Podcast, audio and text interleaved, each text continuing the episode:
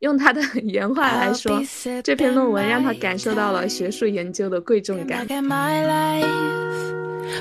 时间会流走啊，承诺会变旧啊，但是资产永远都在你身后啊。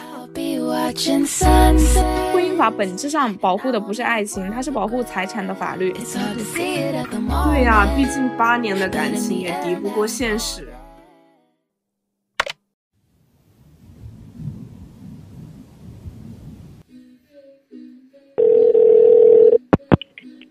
在是停电时间。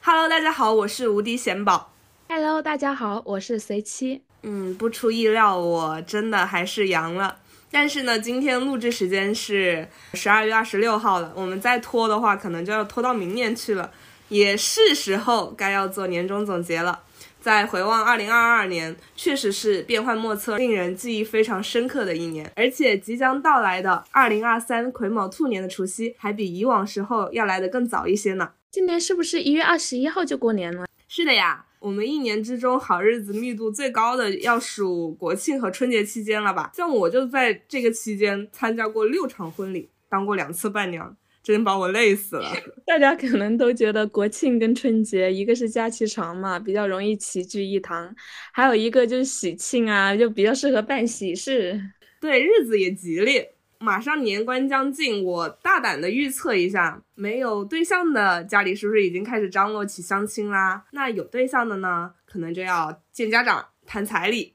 啊，领了结婚证的会不会挑这个时间办婚宴啊？所以呢，我们这一期主要就来聊聊我们的人生大事——婚姻和彩礼。你咋啦？相亲不聊吗？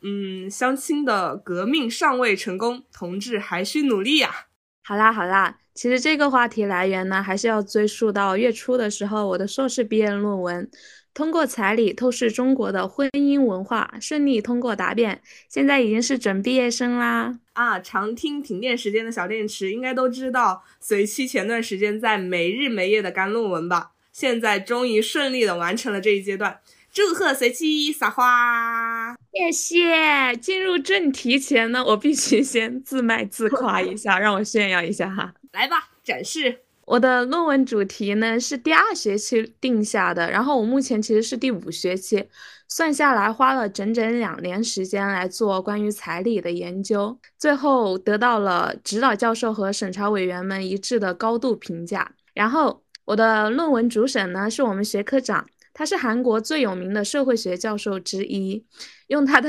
原话来说，这篇论文让他感受到了学术研究的贵重感，就值得其他的韩国学生虚心学习。虽然这种话从我嘴巴里面说出来有一点不好意思，但是真的好开心。我们随期就是棒。所以呢，虽然在最后阶段熬到我教授真的是明令禁止我继续熬夜的程度，而且头顶着实又秃了不少，我真的双十二的时候又买了一瓶米诺地尔。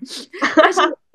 但是从年终总结的角度来说，这算是我二零二二年最大的收获和成果。嗯，那我很好奇，一开始为什么会想到要研究这个方向呢？我记得第一学期写专业课课题的时候，然后当时正好有刷到关于彩礼的话题，我就以小论文的形式浅探讨了一下。然后到了正式要查看文献的时候嘛，突然发现以前的有关彩礼的研究基本上都是男性视角。而且几乎都是从经济学的角度出发去审视，说彩礼是怎么样导致的高婚姻成本啊，以及农村男性因为彩礼结婚难的问题啊。以往的学者们的关注点更多的落在了说女性们能要到一个高彩礼的社会性条件是什么，而且结论通常都是大家看到的那些，比如说什么男女比例不均衡啊。以及个人主义导致女性越来越注重经济物质的追求等等，我就在想嘛，就是或许有小部分人是出于经济追求，但肯定不全是呀。当一类事情发展成普遍的社会现象的时候，它的成因肯定不是单一的。但是真的很少有人从女性视角来研究彩礼的问题。我自己的一个困惑就是说，为什么越来越多的女性去要求彩礼？彩礼现象引发社会关注跟争论的原因，也就是这个背后的核心矛盾是什么？这引起了我的兴趣，但是我没有看到有人从女性视角去研究过这个问题。彩礼确实是一个很热议的话题，我几乎在任何的社群，只要有人说到了彩礼啊，那都会引发一些自发的一些讨论，而且不论男女都有话说。那么，嗯，当时你对彩礼问题的直观感受是什么呢？那在研究过程中又得到了什么样的发现和论证呢？其实，在研究彩礼之前，我也是觉得这个钱可要可不要的。就是结婚尽量还是以感情为主，彩礼嘛不是必需品。但是真的了解过后，我发现其实可要可不要，这个也是因人而异的。我找了大量的数据和案例，也专门做了问卷调查，然后从一个新的相对弱势的女性视角的面，看到了彩礼对于一部分女性的必要性。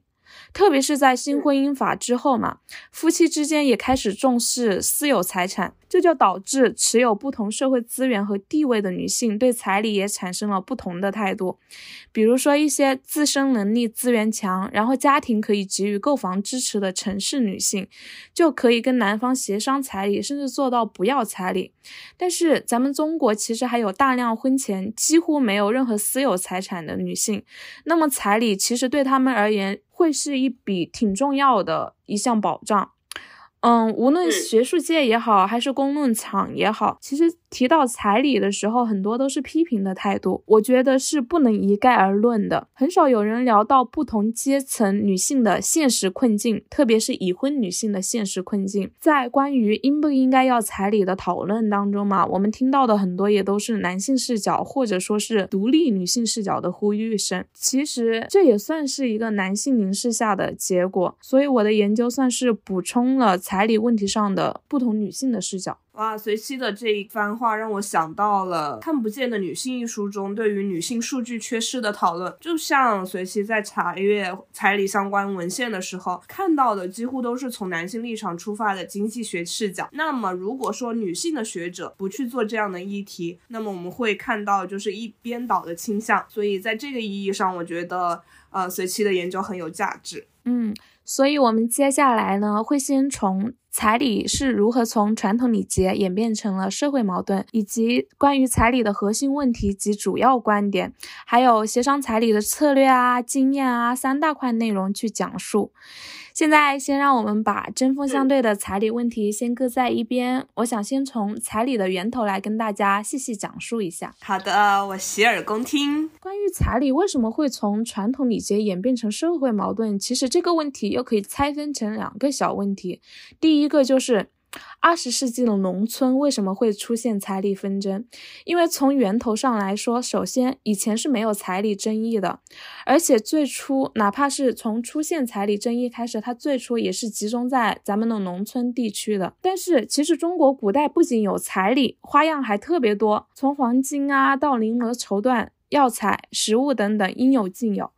到了近代呢，以生活用品为主，包括大家都比较熟悉的三转一响，还有四大件。嗯，三转一响就是手表、自行车、缝纫机和收音机吧，对应的就是当时的便携穿戴设备、交通工具、生产力和精神文化生活。这个问题有专门去问过我的母亲，我的父母他们是八八年结的婚。我妈那个年代，她学的是裁缝。我爸的彩礼就是自行车、缝纫机、三线机，这也是跟裁缝相关的。然后外加是一千五百块钱。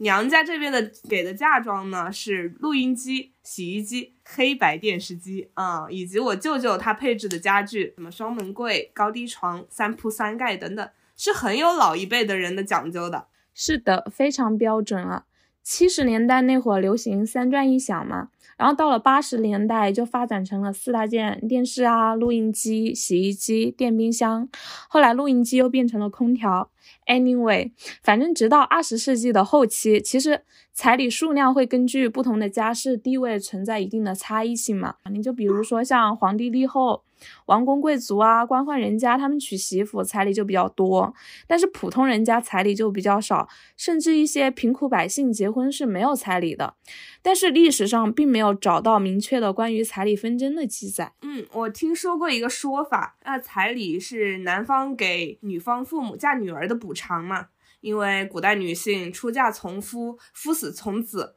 结婚了以后就很难再回娘家了。那会不会是因为这个原因啊？有部分这样的原因。我的研究结果是，女性地位跟财产制度的变化对彩礼性质的改变其实产生了很重要的影响。因为古代彩礼其实是给到女方父母的，跟女性本人没有太多的关系，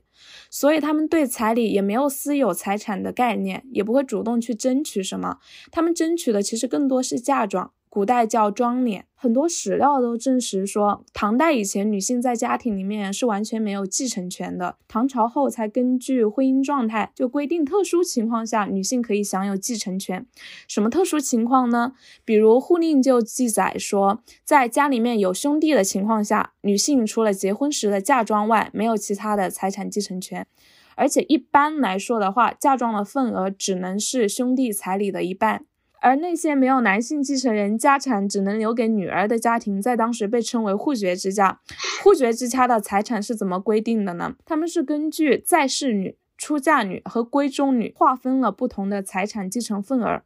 就是还没有结婚的在世女，她们能分到的财产是最多的。然后出嫁的女儿，因为已经拿过一份嫁妆了嘛，并且嫁人之后算是夫家的人，已经不是自家人了，所以能分到的财产就很少。唐朝对离婚后重回娘家的闺中女财产分配其实没有明确的规定，后来宋代的法律补全了这一块，就规定说户绝之家闺中女所分的财产是在世女的一半。哦，那么像《知否》里面宋朝明兰的这种家庭。她有四个姐妹嘛，还有大哥。那即便他们是大户人家，其实也只能拿到嫁妆了。是的，嗯，那我感觉现在的习惯好像也是从那会儿沿袭过来的。有多子女的家庭里面，家庭的资源会倾斜，会偏向于男性的继承人。当代的女性好像也只有在独生女的情况下，才能够完整的享受家庭的扶持。是的。古代人非常重视延续香火嘛，像护绝之家也是少数情况，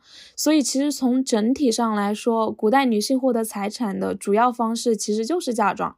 所以历史上虽然没有出现过关于彩礼的纷争问题，但是其实是出现过高额嫁妆问题的。哦，我可爱看的那种，呃，古代的言情小说里面经常会讲到十里红妆，嗯，也就是那会儿的那个后嫁之风，是吧？对，根据《送行统》记载的话，当时女性的嫁妆属于她的私有财产，跟婆家是没有任何关系的。就是你结婚之前，两家需要交换跟贴，上面罗列了嫁妆内容跟数量，相当于一个婚前财产证明。婚后如果不经过女方同意，男方他不仅不能擅自动女方的嫁妆，而且即使是男方家庭会分家的话，男方家也是没有权利去分女方的这个嫁妆的，他是要另外去算的。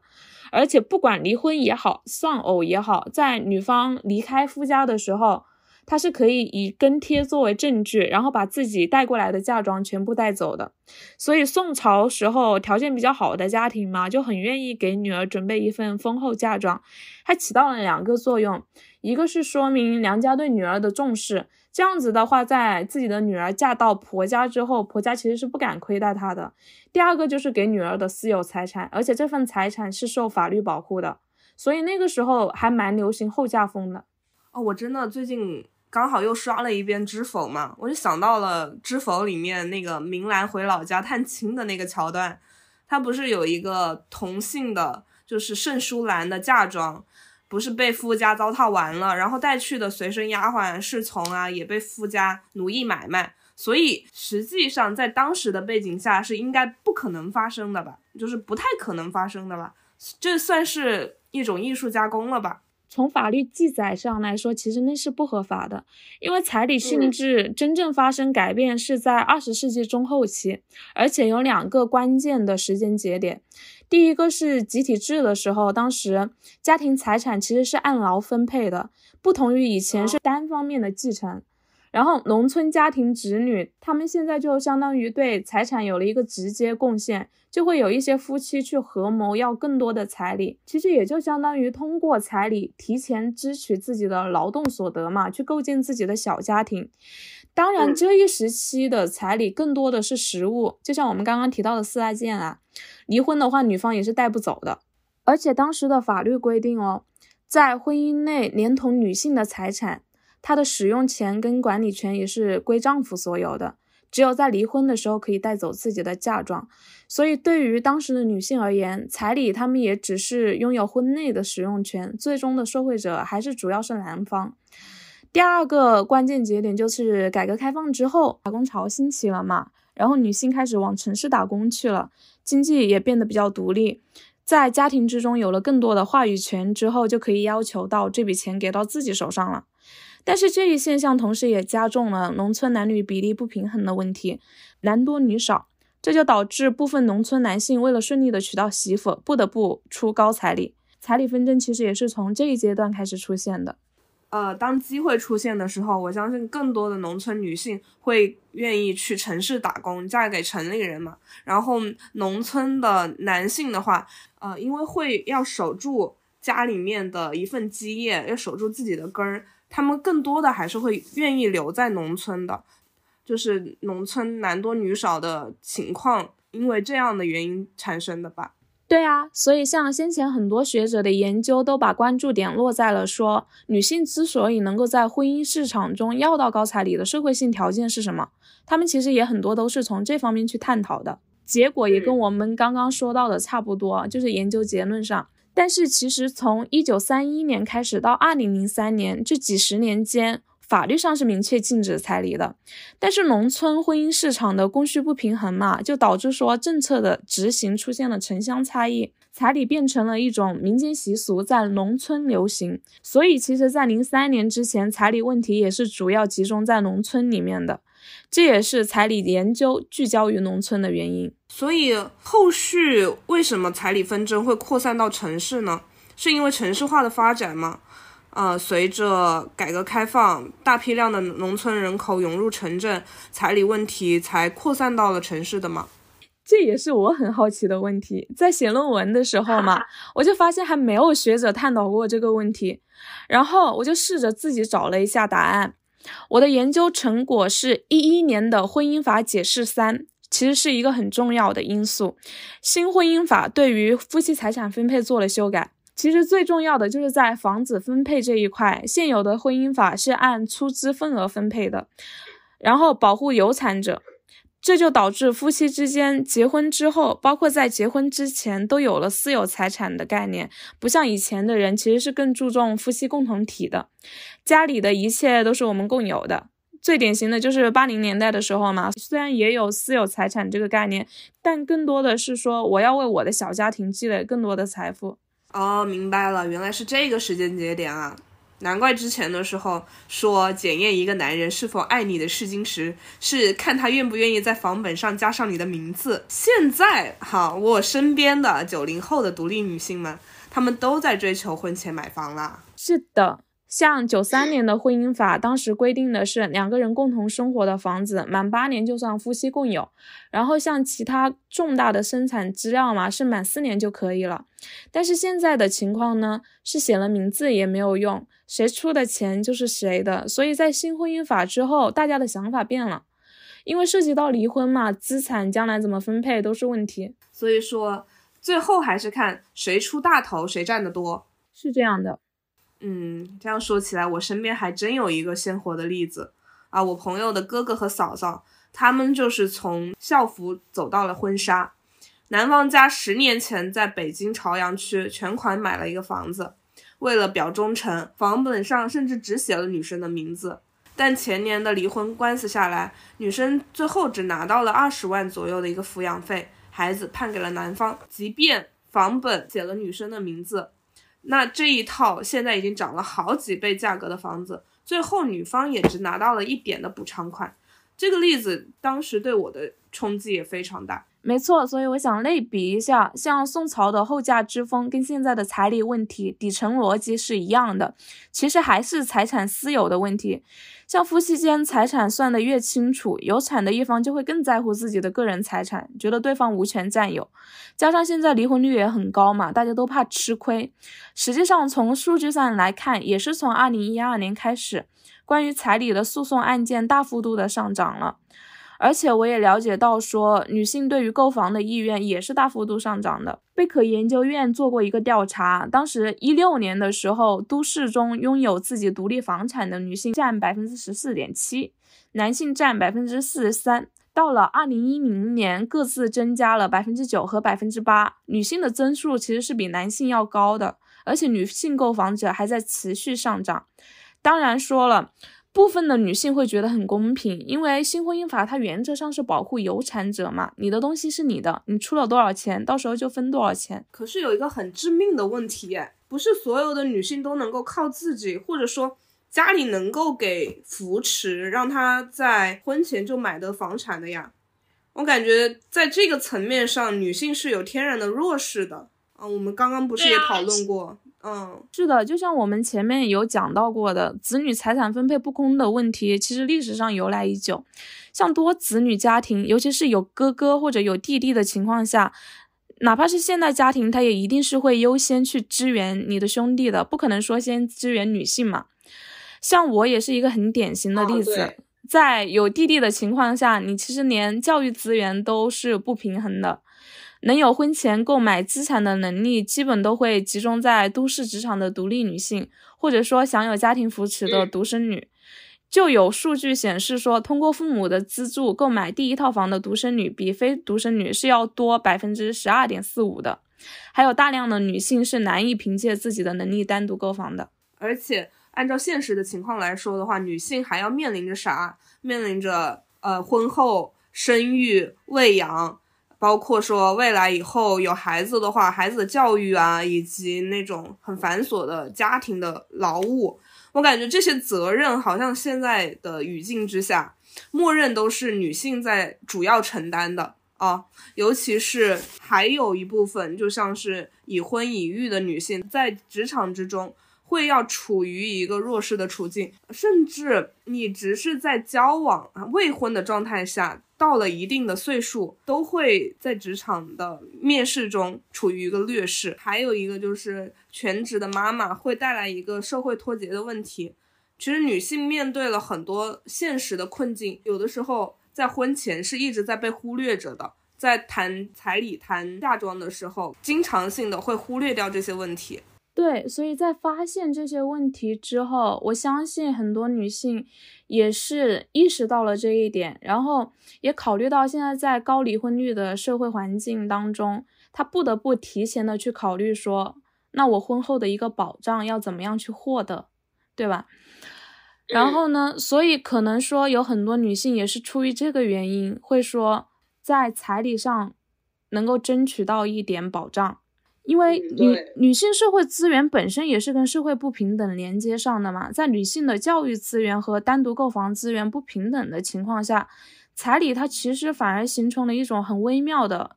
去平衡这种社会不平等跟资源分配不均衡的一种手段。对，是的。那我理解彩礼这样的话，它算是一个婚前财产，不算是夫妻共有。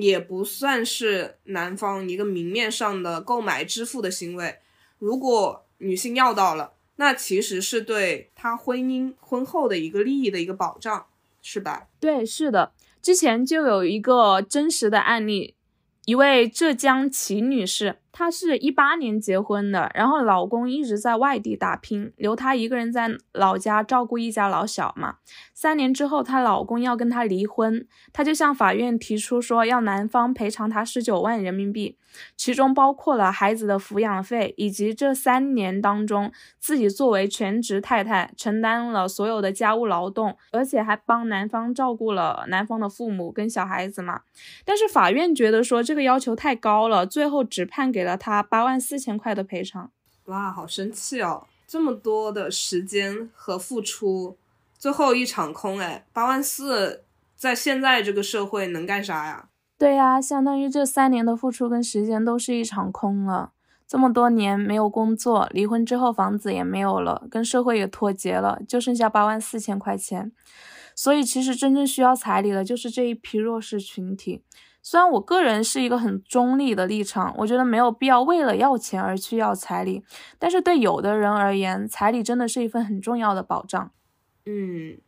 说到这个，呃，我可我可能想说的一点就是。可能会有一点点的偏题吧，但是我还是很想表达，就是女性朋友们，如果呃，即便在婚后，我觉得维持一份自己的职业也是相当重要的。一是有自己的收入来源的话，啊，自己花自己的钱，这样会很有底气。第二是你会有职业的价值感，不会迷失在妈妈和老婆这两种家庭身份之上。嗯，而且我在这里还想要扫射一下。千万不要上头，听信男生说结婚了以后会养你这种鬼话。那全职太太很多时候真的还不如全职保姆。对，在彩礼问题上，每个人都有不同的观点。参考女性主义理论流派的话，大致其实可以分为功能主义观点啊、自由主义观点和社会主义观点。就功能主义，他们就会认为说彩礼是一个前置的补偿，就像一个风险担保一样，相当于提前给自己购了个保险。拿到这笔钱之后呢，可以防止离婚之后你不至于净身出户。还有一个立场是说，如果不要彩礼的话，会让婆家觉得自己倒贴啊，真的是公说公有理，婆说婆有理啊。那其实他们站的立场不同罢了吧？在这一点上，就像知乎有一位网友说的那样，要高彩礼嘛，说你卖女儿；不要彩礼呢，说你倒 贴。其实这就是同一批人，跟有没有彩礼没有关系，跟婆家的人品跟观念有关。其实这样的家庭才是我们在婚姻当中最应该警惕和避免的。有福之人不入无福之家，老话还是有道理的。嗯，说的相当好，有福之人不入无福之家。而且我觉得彩礼。要多要少，很大程度上也不也不是说我想要多少就要多少的，很大程度上也是根据各地的风俗习惯啊，然后包括家庭的一个建议啊。虽然我不知道要多少，但是我可以参考一下姐姐妹妹们，他们当时是给了多少啊？包括上一辈的父母长辈，他们也会有一个官方的 彩礼指导价嘛，对吧？说起这个，其实这一次论文里我还专门做了一个地域差异的调查研究，然后是针对广东、重庆、江西、福建地区的朋友们做了彩礼的问卷调查，然后分析结果显示说，影响当地彩礼金额的主要因素就是身边朋友的彩礼。至于从一开始就是地区之间为什么会产生这么大的差异呢？大家感兴趣的话，以后有机会再细说。嗯，对。随机选的这四个地区彩礼的价格都很有特色哦，欢迎如果有这四个地区的朋友，或者是其他地区觉得自己所在的地区彩礼的价格也很有特色的话，就欢迎大家在评论区跟我们一起来聊。说回到那个女性主义的自由主义视角嘛，持有这一观点的人就比较追求平等，他们会根据具体的情况来决定说我要不要彩礼，要多少彩礼。就像有的人会觉得，如果女方家庭准备了嫁妆的话，那肯定是要彩礼的，这都是双方父母给小家庭的一个支援，或者说是零嫁妆啊，零彩礼，十万嫁妆就十万彩礼这种对等式的，包括家庭劳动方面的付出也要是对等的。相反呢，你像社会主义观点，它就是反对彩礼的。比如说独生女或者大城市的职场独立女性，就比较倾向于反对彩礼，也反对传统的咱们的男主外女主内这样子的一个性别角色分工。这一观点的人会认为说，我不要彩礼，但是我们两个必须保持家庭内的劳务分工是平等的，家务要一起分担，两家的父母养老我们也要平等的对待。不只是女性哦，其实像社会主义男性视角来看的话，也有很多男性会觉得说，他认同女性确实在社会资源分配上是被不平等的对待的，但是他们认为这是社会的问题，不应该让男方单个家庭来承担。啊，确实也存在一些家庭条件相对普通的男性，他们会承认女性的生育职场困境。但是如果说提前要把彩礼钱给到女方，她也可能会透支自己的原生家庭吧。所以冲突点就在于男方觉得让自己的家庭来承担风险，客观条件上他们也没有办法。也不允许。嗯，对，其实像社会主义的女性观点，我也是很能理解的。就还是那句话，彩礼这个问题，我认为是不能一概而论的。其实像，嗯，有资源有这个条件，说我不要彩礼也不受影响，然后我只要求男方说，在家务分工上，在家庭责任这一块是跟我对等式的分担的。其实这也是个很酷的选择。包括一些男性会认为说，现在他们既要买房又要买车，还得给彩礼，结婚费用也是男方出的多。从经济付出上来说，这是不是也算是一种对男性而言的不平等呢？特别是我们经常会看到一些帖子或者视频去引导判断一个男生爱不爱你，就看他为你花了多少钱。嗯，对对对对对，就是钱在哪里，心在哪里，就是很多这样的宣导吧，我感觉，嗯。对对对对，就是说男生很容易变心，但是他花了钱，对钱的心疼就会让他对你更珍惜一点。这种说法不能说没有道理，但是还蛮容易误伤的。呃，是啊，因为好的男生肯定也是有的嘛，就是想诚心的来嫁娶你，然后也是很真诚的这种男生也是有的。但是我会发现现在好像会形成一种恶性循环，女生之间她也会衍生出一套对于模范男友的标准。然后那个标准其实，嗯，你抛开所有的梦幻和，呃，就是不切实际的幻想来说的话，对男生的话其实也是蛮苛刻的。确实是的，所以有些男性在网上。看到越来越多的求生欲之类的视频的时候，就会觉得说，哎呀，我到底是娶媳妇还是娶一个祖宗呢？男生就一定要把工资全部都上交给老婆嘛？节假日一定要送贵重的礼物嘛？然后结婚买房买车的时候就不能双方平摊吗？或者说是吵架的时候，为什么要无条件得男生先低头，就不能是有过错的一方先服软吗？不只是女生会碰到渣男嘛，有些男生他也会碰到偏物质性的女性，但是这种情况是肯定有的。就是面对这些情况的时候，男生就会产生这种疑问。嗯，是的，像圆桌派里面有一期就探讨过，很多言情偶像剧里面，像什么霸道总裁呀，都是给女性营造出了一种不切实际的性幻想对象。比如说，《微微一笑很倾城》里面，女方问我：“如果红杏出墙了怎么办？”男方答：“你出墙一寸，我挪墙一寸；你出墙一尺，我便挪墙一尺。”我当时看剧的时候还觉得挺甜呢，但回归现实，大家都知道红杏出墙的典故的由来，我就想问问：真的会有不介意这个的男生吗？我也想，我也想问，现实中真的会有这样的男生吗？所以在这个问题上，我们不应该仅用性别去代表一个群体，在任何一个群体里面都会有特别的个例存在。就像说，男的里面有渣男，女的里面同样也有渣女啊。包括，嗯，之前像我跟随七还聊过，有的时候在人品上边没有问题的，也会因为。在性格啊、价值观上面的一些不契合，同一个人可能就在不同的伴侣身边表现出来的状态和，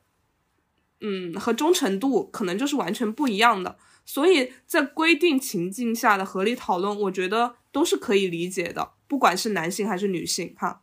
对，所以在做这项研究的过程中，我感觉我也是更能理解不同。的人们对于彩礼的看法，就是为什么会有这样的想法？他们之所以这么想的原因是什么？有了更深刻的一个理解。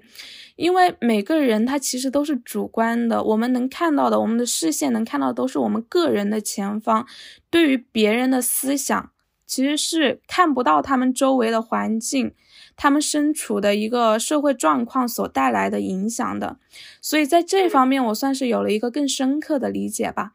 那像我刚刚罗列的这些不同的对于彩礼的女性主义的观点，贤宝，你对此怎么看呢？你你会更偏向于哪一种呢？我个人的话，也是从随妻那么多的观点中获得了一些新的感悟吧。我我昨天在微博上面还看到，就是关于社会的普遍数据和你个人的体感上面其实是很大的差异的。比如说，就阳了这件事来说。我们可能会觉得身边的亲朋好友覆盖的面积已经很广了，但是从数据的普遍性来看的话，那实际上面的状态和你身边的状态可能是截然不同的。所以说，仅从数据敏感性来说，都会发生这么大的差异。我们有的时候去严格的去追求，像呃，刚刚女性主义的自由主义中，她追求的一种极致的平等，比如说零嫁妆就零彩礼，十万嫁妆就十万彩礼，家庭劳动方面的付出也是对等的，在现实中是很难达成这么完美百分之五十和百分之五十的一个契合度的，哪怕是。呃，我们俗话说的门门当户对的婚姻可能会比较幸福，那也是相对程度的。像我身边其实有很多的例子，就是说女方是独生女，从小就是娇生惯养长大的，但是她的男朋友呢，可能就呃家庭条件相对是比较一般的，那父母肯定也不会希望说让女孩子嫁过去还要受苦什么的，对吧？那就会给予一定的补助。然后也有女方家庭比较一般，但是男方家庭相对比较殷实的，就会在可能两人甚至都还没有结婚之前就已经提出说要出资给他们购置房产什么之类的。我觉得任何的钱条件都是为了最最终要促成这个小家庭的圆满嘛。如果你在所有的问题上面太精于去。呃，说追求一种很极致的平等的话，其实可能就是舍本逐末了。我之前有看到一个研究，是研究的双职工家庭中的家务分担，然后其中有一个受访者是一位男性律师，他是很乐意在家庭中帮自己的妻子分担做家务、带孩子的责任的，但是面临的一个困境是，他的职场环境不允许他这么做。就是他这样子的行为，给身边同事们的印象是违反他们环境中的规则的，所以就导致说他要做出对家庭跟他的妻子平等分担家务的选择的时候，他的职位就会有所下滑，包括他的薪资也会相应的有所下降，但是他还是毅然决然的，就是选择了去承担跟妻子一样多的家庭责任。所以也会有一个问题，就是可能有的男生或者女生双方都是很想要积极的去为他们的小家庭去做同等的付出，但是可能身边的环境又会是一个阻力，因为像他这种情况，他虽然愿意说职位跟工资都有所舍弃，但是他们的生活质量相应的各种都会也要有所下降。所以说，工作和生活去怎么去平衡，这是一个。永恒的命题啊，对，就是有可能并不是本人不愿意，也有可能存在就是本人愿意，但是他的环境不允许他这么做的情况，甚至在他环境给他阻力的时候，他也接受了这个阻力，还是愿意去付出，但是相应的这一个难题其实是很难解决的，我也我觉得也很难有人能够给出好的解决方案。除此之外呢，也有部分比较极端激进的观点，在这里我们就不展开讨论了。到了正式协商彩礼的过程，其实还有很多有意思的发现。嗯，比如呢，彩礼协商说白了就是两个家庭之间的博弈。以前呢是流行男方买房，女方装修的，如果只付了首付的话，婚后男方的工资就用来还贷。女方的工资呢，就负责生活费。那在现行的婚姻法下面，其实资产分配就会出现很严重的问题。前面也说过，新婚姻法其实是对有产者的保护。对呀，不管是装修还是日常的生活开销，其实都是软性支出嘛。那离婚的时候做财产清算的时候，都是不计数的吧？没错啊，所以有些精于算计的人就会利用女生对新婚姻法了解不够，然后仍然想延续这种模式。在这里，我想提醒大家一定要警惕。我想从科普新婚姻法的角度来谈一谈那些协商彩礼的策略，也希望很多即将迈进以及未来将要迈进婚姻的女生一定要有所警惕，千万不要轻易的被忽悠。哇，那这个很有用耶，我记录一下笔记。第一个就是根据新的财产分割制度，如果首付款由男性支付，今后两人离婚的话，房子跟女性是无关的，但是夫妻共同偿还的贷款以及住宅增值的部分需要补偿妻子，所以有些精于算计的人为了把这部分的钱也扣掉，才会提出说用自己的工资来还贷款，然后老婆的工资用来负责日常开销，甚至因为婚后的工资也是夫妻共同财产嘛，就会把这个钱先转到自己父母的卡里面，让父母去还贷，然后接着私下跟自己的父母签订赠与合同。那么在离婚之后，女性就相当于是净身出户了，而且连争取孩子的抚养权也会变得非常的不利。婚姻法本质上保护的不是爱情，它是保护财产的法律。就是婚姻法的意义只在于财产分配的方式，即使一方有外遇或者有私生子，基本上也是不会受到处罚的，因为没有违法。是的，哇，这不就是《诗经》里面的蒙吗？蒙之痴痴，抱不貌丝。那种陷入情网的女性，冲破了媒妁之言，跟一个叫蒙的男人结婚，婚姻之中又被蒙三心二意所伤，言既遂矣，至于报矣，兄弟不知系其笑矣。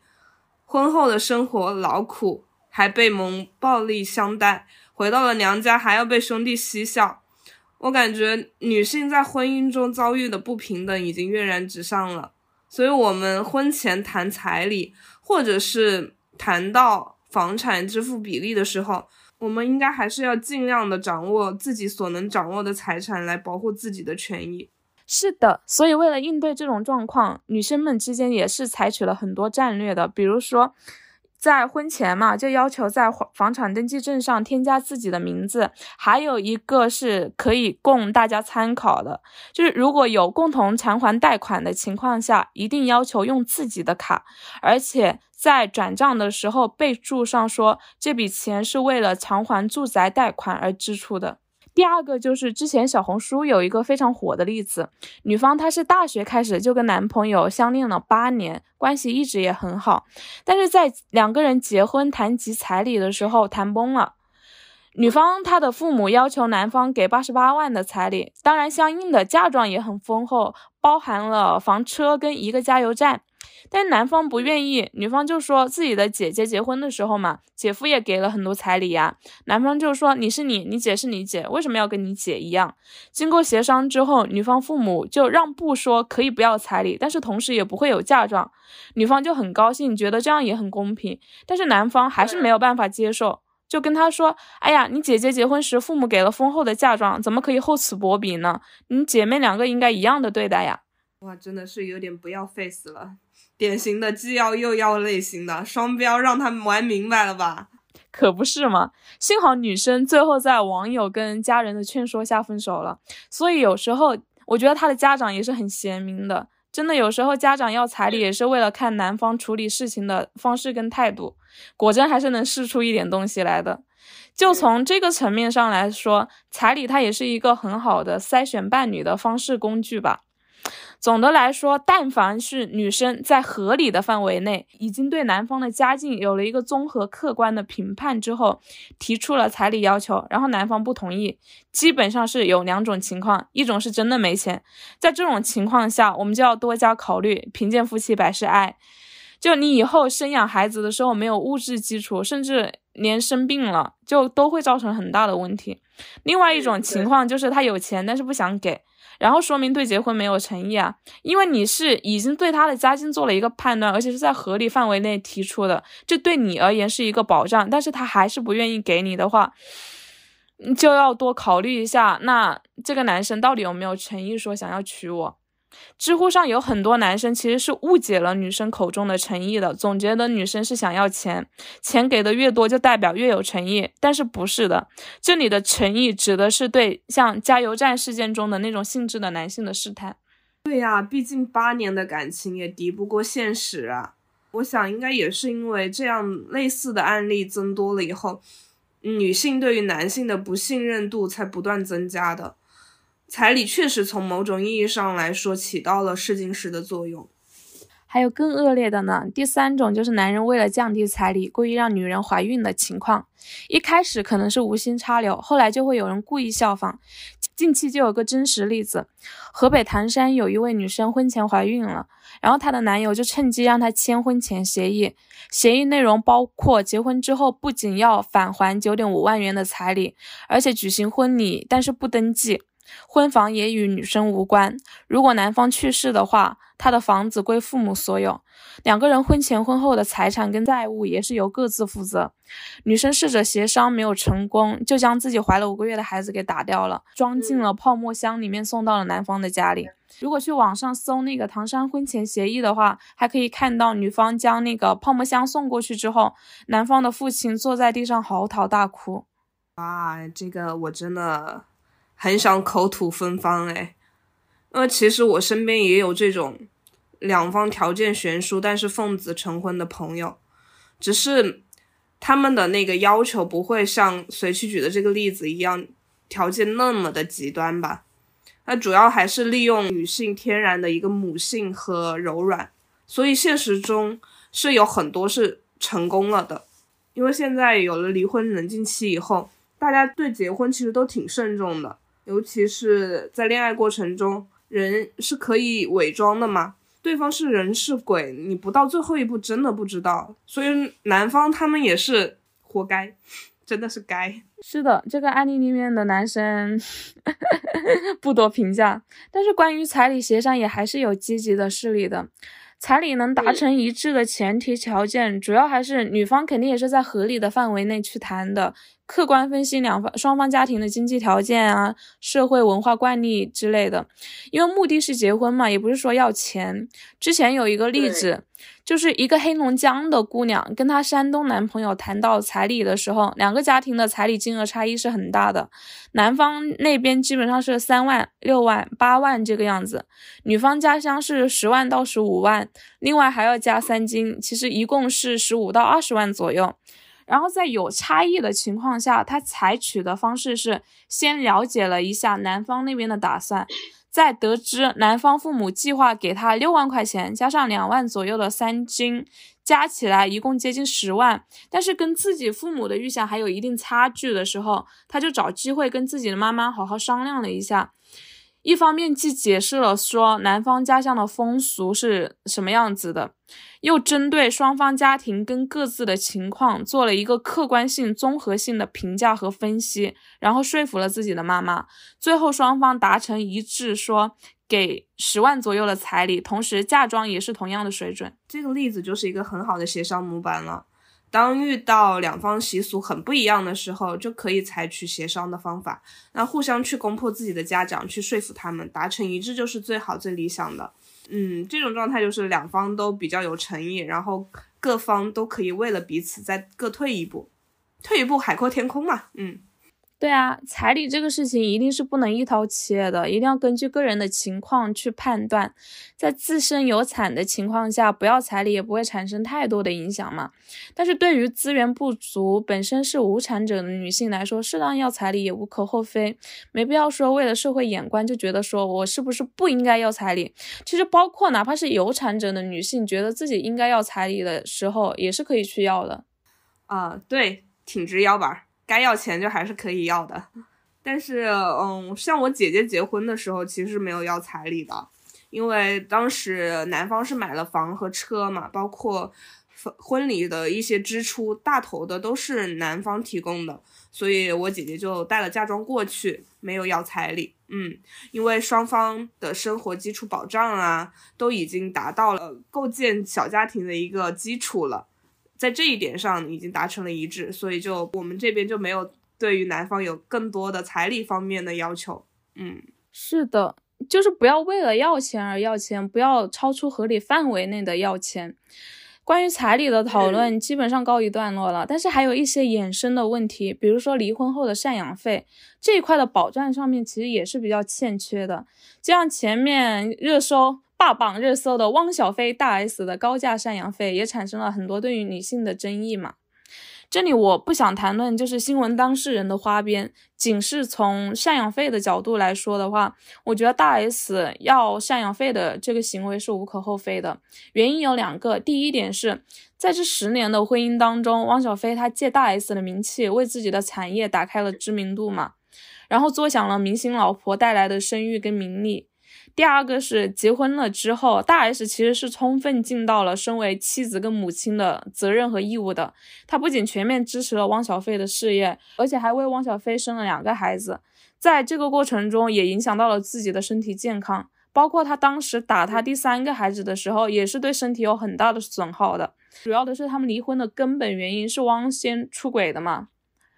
汪小菲出轨的事事实在先，所以以大 S 原本明星身份的收入来说，这笔赡养费的金额是算是在合理区间的。谈到赡养费这一块的话，我觉得女性也是有天然的劣势的，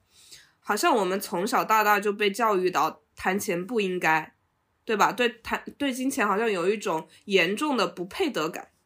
羞耻感。嗯，何况是像赡养费这种看上去像是单方面的索取和补偿。女性不太好意思开口去要这个费用，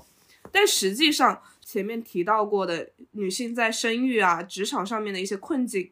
嗯，按照身体的消耗付出的精时间精力来算是完全匹配的。所以说，协议离婚的时候，女生们请大胆谈钱，该要就要。是啊，我身边就有一个现成的例子，是我一个非常好的朋友，跟她前夫从高中开始谈恋爱，双方都是彼此的初恋。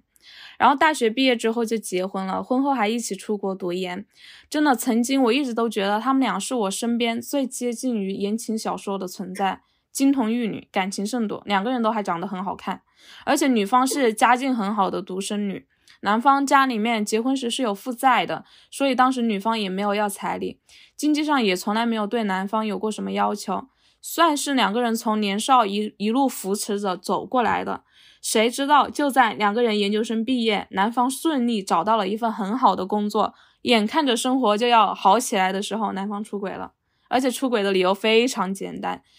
就是苦熬多年，一朝熬出头了，就已经不甘心只拥有过这一个女孩子了。奇葩啊，真的，是不是？就是我在听到这个事情的一瞬间，除了国粹，我不知道可以用什么言语来表达我的心情。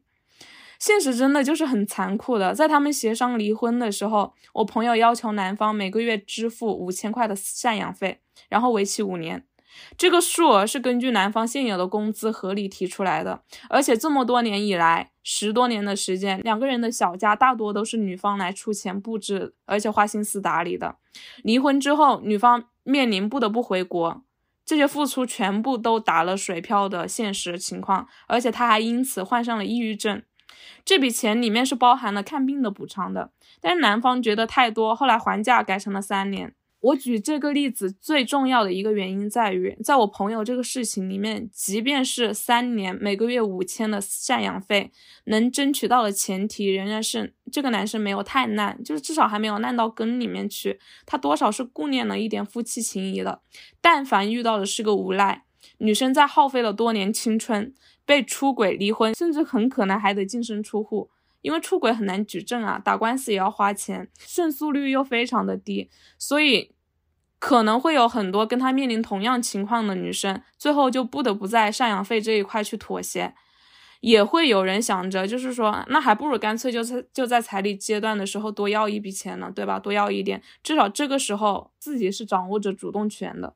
嗯，对啊，你看每个月五千，三年也就是十八万嘛，长达十年的一个婚姻，这么长时间的一个对家庭的一个付出，在结婚前期婚姻的过程之中都是没有去计算过的，但最后，哎，赡养费也就只是值这个数而已。当这个问题再回到彩礼的时候，嗯。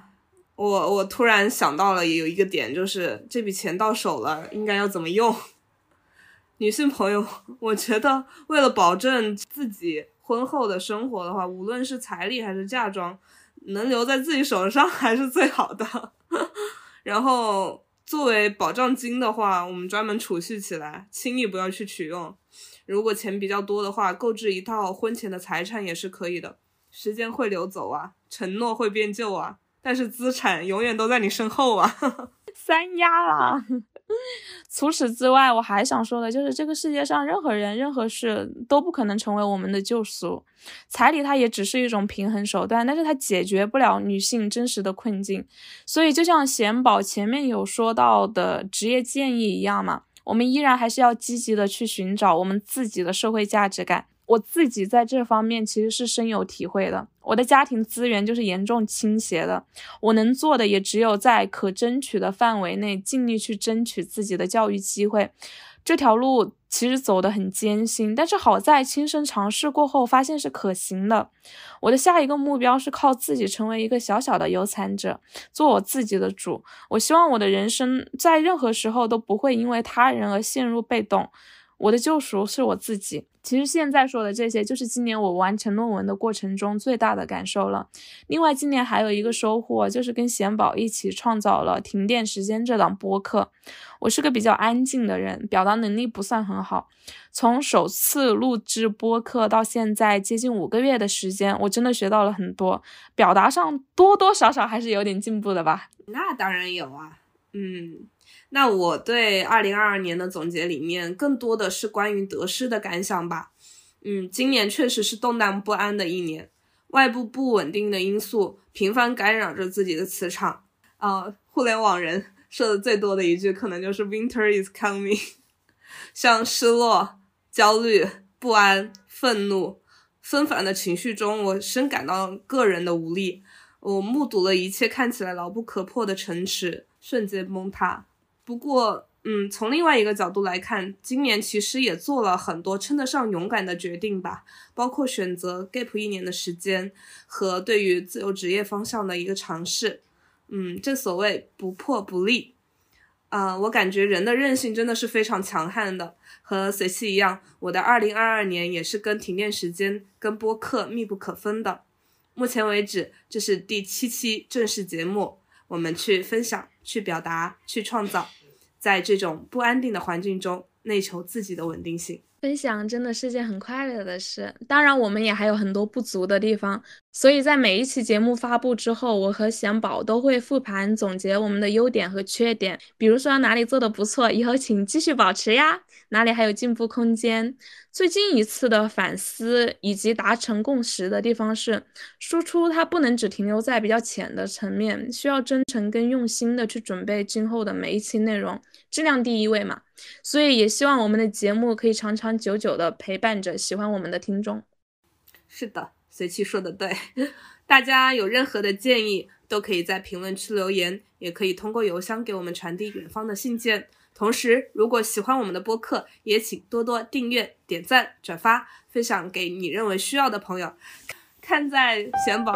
带病还坚持录音的情况下，也请大家多多的给予鼓励。大家也可以前往爱发电和同名公众号为我们发电打 call 哦。公众号随播客更新会出本期讨论话题度的衍生文章，也会有更多节目制作背后选题内容和讨论，还有停电时间播客推荐的电子书和学习资料分享，敬请关注哦。